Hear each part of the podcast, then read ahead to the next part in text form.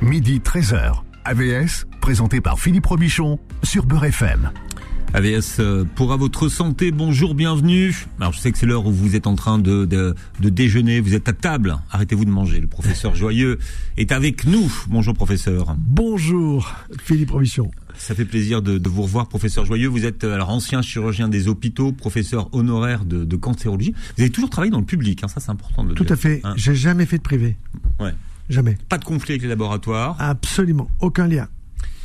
Donc, euh, vous, votre, votre, on va dire, la, la cancérologie que vous pratiquez, c'est votre, Alors, la, si vous votre voulez, spécialité, c'est le. Ma, ma, spécialité, ça a été d'abord professeur de cancérologie. D'accord. Et au bout de six ans, j'ai changé, non pas de spécialité, j'en ai pris une de plus que j'avais déjà, Hmm. mais qui a été reconnu professeur de chirurgie digestive. On dit aussi chirurgie viscérale, mais je trouve que le mot viscéral, c'est pas très joli. Je trouve que digestive, les gens comprennent. Ça veut dire depuis ici, Ouais. le, palais des saveurs jusqu'à la sortie. Mais plus personne ne sait vraiment ce que sont que les viscères, d'ailleurs.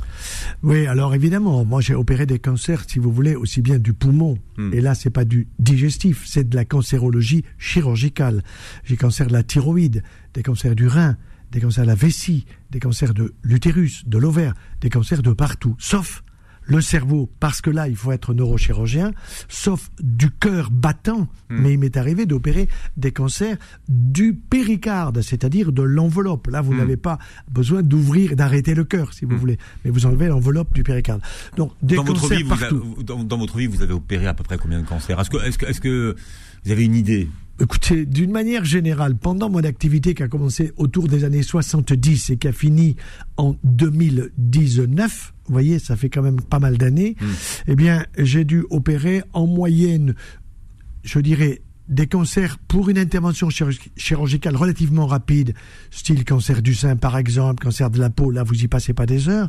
Et puis, quand vous avez un cancer du pancréas ou un cancer du foie, là vous y passez 6 ou 7 heures. Hmm. Bon, donc je dirais, il faudrait compter du lundi au vendredi euh, en- entre 3 et 4 euh, malades atteints de cancer. Et chaque fois, et chaque fois, je disais à mes collaborateurs, cette dame est sur la table, ce monsieur est sur la table, pourquoi? Est-ce que tu sais, toi, jeune, pourquoi il est sur la table? Et j'essayais de leur expliquer, vous voyez, pour que ça rentre dans leur cervelle en disant, mais cette dame ou ce monsieur, si nous l'avions Hmm. informé beaucoup plus tôt, il serait pas sur la table pour être opéré d'un cancer du foie, du pancréas, du côlon, du rectum Voilà. ou du rein. La cause, c'est important pour vous. On fera, La une, cause, on fera une émission euh, sur, le cancer précisément. Moi, je, vous- je vous ai demandé euh, à peu près ces, ces chiffres, c'est pour savoir d'où vous parlez. Oh, Et pour- des milliers, et- des milliers, mais vous pour- savez- et pour expliquer qu'en termes de cancer, vous avez opéré des, Ah oui, des, des- beaucoup, des milliers beaucoup. de cancers et que vous avez vu au cours de votre carrière l'évolution de ces cancers des personnes que vous ouvriez. Et je vais vous dire de plus en plus aujourd'hui. C'est ça qui m'inquiète. Hmm. C'est-à-dire qu'on vous dit qu'on guérit de mieux en mieux. Hmm. Non, c'est pas guérison, c'est prolongation dans des conditions de vie acceptables. Vous pouvez avoir un cancer du rein et vivre 10 ans. Voyez et je connais des personnalités ici à, Paris, dont une que je dois voir cet après-midi, qui est une personnalité de la chanson, euh, qui a une atteinte depuis longtemps. On l'a condamné. Moi, je l'ai décondamné. Je lui dis, mais vous en avez pour un an, deux ans, trois ans, Inch'Allah. Je ne sais pas combien de temps vous en avez. Mm. Moi, je ne vais pas vous fixer une échéance, mais je vous dis que le traitement que vous avez, il est un peu lourd. Je vais vous le réduire. Je vais vous le réduire. Pourquoi? Parce qu'il vous crève. Il vous crève. Je vais vous donner le bol d'air qui est pour respirer, parce que les poumons sont pas géniaux. Mhm. Quant aux reins, bah, il faut les arroser. Les arroser avec quoi? Il faut picoler.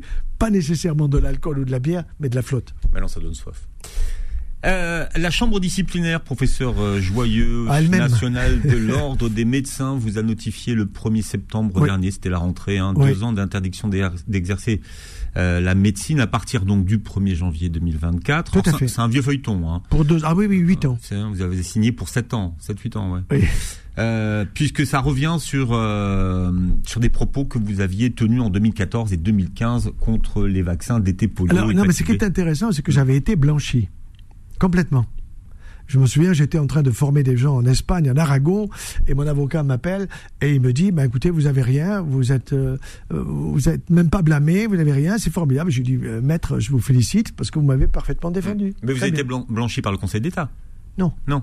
par le Conseil national de l'ordre des médecins, c'est-à-dire par la Chambre disciplinaire nationale. Car la Chambre régionale m'avait radié, je fais appel, je passe à la nationale, et la nationale dit, il n'y a rien à voir, bon, tout va bien.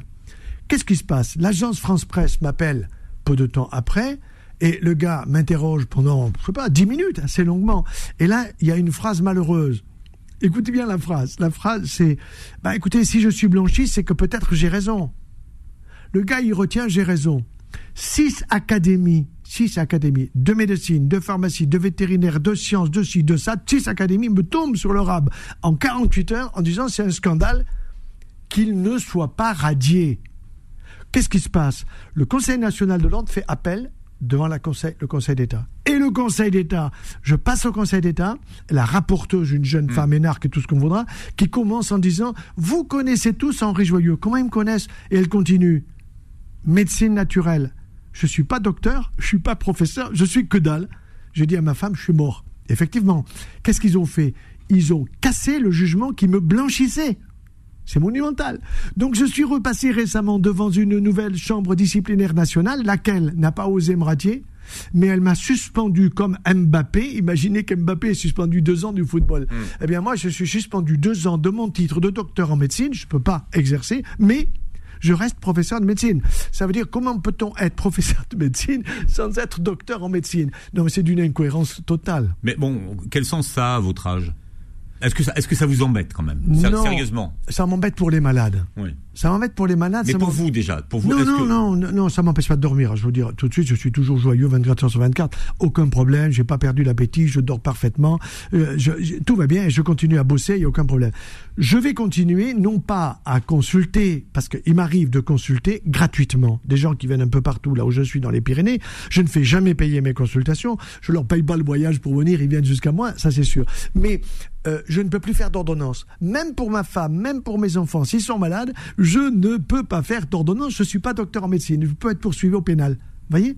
Bon. Par contre, je peux donner un conseil. Vous me demandez ceci ou cela. Si vous avez un rhume, je vous dirai les médicaments que la NSM a autorisés pendant des dizaines et des dizaines d'années. Écoutez bien, sans ordonnance, à partir d'aujourd'hui, ils sont toxiques là je tombe des nues quoi, des médicaments autorisés par l'Agence na- nationale de sécurité du médicament qui ont eu des AMM, autorisation de mise sur le marché, qui étaient livrés aux gens sans ordonnance, ça y est, tout d'un coup ils sont interdits parce que dangereux.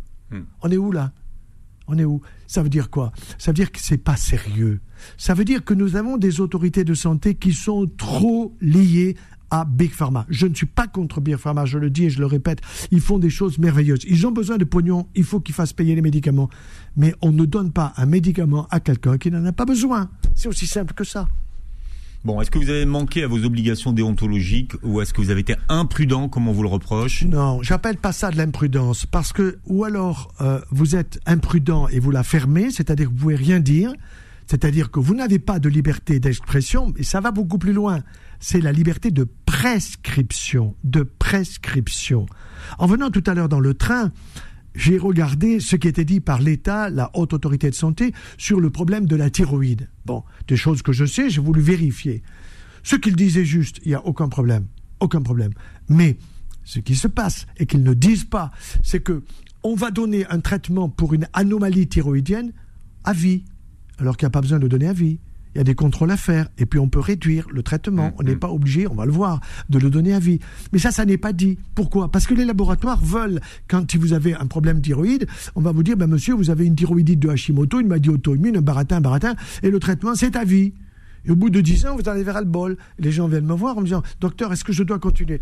Ben, Pour l'instant, il faut que je vois votre dossier. Je ne peux pas vous conseiller sans, avoir des éléments. Vous comprenez? C'est aussi simple que ça. Alors, moi, on me demande de la fermer.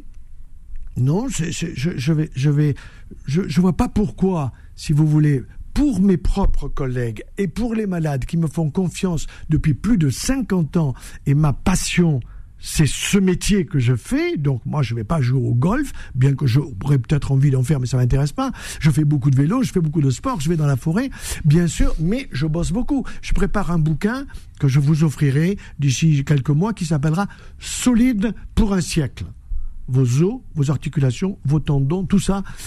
Je veux l'expliquer pour que les gens, vous voyez, quand vous voyez des gens de mon âge dans la rue, ils sont pliés en deux, ils ont mal au dos. On voit leurs symptômes à leur démarche. Ou alors, ils sont avec un petit Parkinson, une perte de mémoire, ils savent pas où ils sont, etc.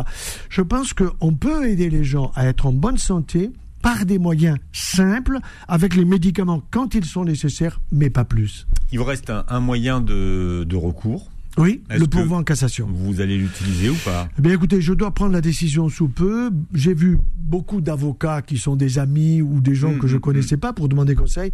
Tous me poussent pour aller à la Cour européenne des droits de l'homme. Pourquoi? Parce qu'il faut épuiser tous les moyens juridiques que nous avons dans notre pays pour aller devant la Cour européenne des droits de l'homme de telle façon que la France, la France soit peut-être, j'en sais rien, moi j'y connais rien, je ne suis pas un juriste, soit peut-être condamnée pour abus, si vous voulez, de, dans, dans la restriction de la liberté d'expression et dans la restriction de la liberté de prescription. On l'a vu avec le Covid.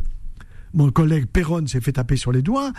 Savez-vous que, par exemple, pour le Covid, j'ai donné des conseils de prévention.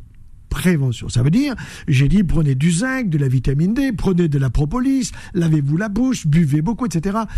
Je suis attaqué par le Conseil national devant le Conseil régional. C'était au mois d'avril. Bon, je vais devant mes collègues. Il y a euh, un conseiller d'État plus cinq collègues qui sont là en robe. Bon, et résultat un mois plus tard, blanchi. Ça veut dire, si je suis blanchi, c'est que ce dont on m'accuse n'a pas de valeur eh bien, le Conseil national fait appel sur ce blanchiment. Et il ajoute que j'ai soigné le Covid. Il a raison. J'ai fait au moins 500 ordonnances. J'avais le droit de les faire. J'ai fait ces ordonnances. Je vais être accusé d'avoir donné des traitements contre le Covid. Combien ai-je de morts? Zéro. Zéro. J'ai fait quoi? Les traitements de Perron qui sont plus compétents que moi et de Raoult qui est plus compétent que moi. Tous les deux, je me suis adapté en fonction des malades, de ceux qui avaient des symptômes ou qui avaient peur de les avoir. J'ai traité je ne vais pas m'arrêter de dire que j'ai traité, je ne vais pas mentir, j'ai traité et je n'ai tué personne. Voilà. Par contre, j'en connais qui n'ont pas été traités ou qui ont été traités trop tard, qui sont allés en réanimation et ça a mal tourné et ça a mal tourné. On a obligé de donner, oublié de donner des traitements anticoagulants, les traitements qu'il fallait à la sortie. Souvenez-vous, un homme politique à Paris euh, qui, est, mort quelques jours après avoir remercié les infirmières, etc. Mort brutale, c'est quoi? Ben, C'est une embolie pulmonaire, tout simplement, parce qu'on ne lui a pas donné le traitement anticoagulant qu'il devait avoir, car il était mal suivi sur le plan de sa coagulation. Retrouvez AVS tous les jours de midi à 13h et en podcast sur beurrefm.net et l'appli Beurrefm.